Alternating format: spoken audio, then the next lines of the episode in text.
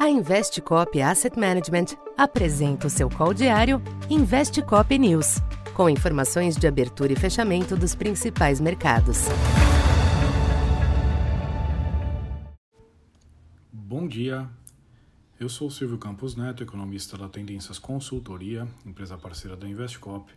Hoje, dia 26 de agosto, falando um pouco da expectativa para o comportamento dos mercados nesta sexta-feira. Os mercados internacionais adotam uma postura mais cautelosa nesta manhã, com os índices futuros em Wall Street devolvendo parte dos ganhos de ontem. Moedas de emergentes também revertem a tendência e apontam para uma desvalorização moderada em relação ao dólar, com os agentes se preparando para um tom ainda duro de Jerome Powell no pronunciamento previsto para hoje às 11 horas no horário de Brasília.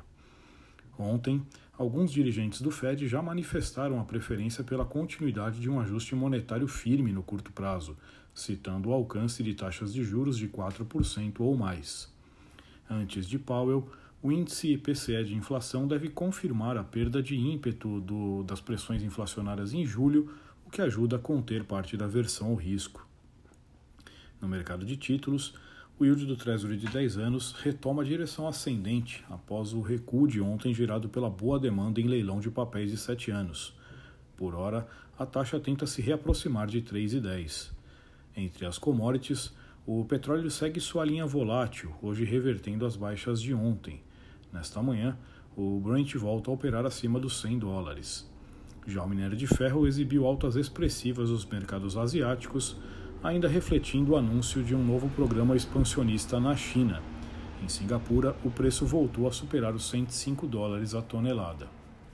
Aqui no Brasil, o quadro externo sugere uma abertura local relativamente negativa para a bolsa e câmbio, mas sem perspectiva de movimentos relevantes. Ao menos até o pronunciamento de Powell, que irá definir a tendência da sessão de hoje e do início da próxima semana. Na bolsa, o desempenho das commodities faz um contraponto importante ao mau humor externo, após o índice ter fechado em 113.500 pontos na sessão de ontem.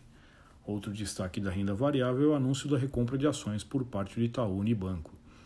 Já o dólar deve manter oscilação um pouco acima de 5,10, salvo alguma surpresa no discurso de Powell.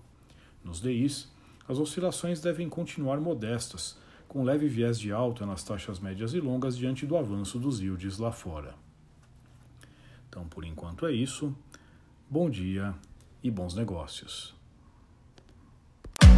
Essa foi mais uma edição Investe Cop News.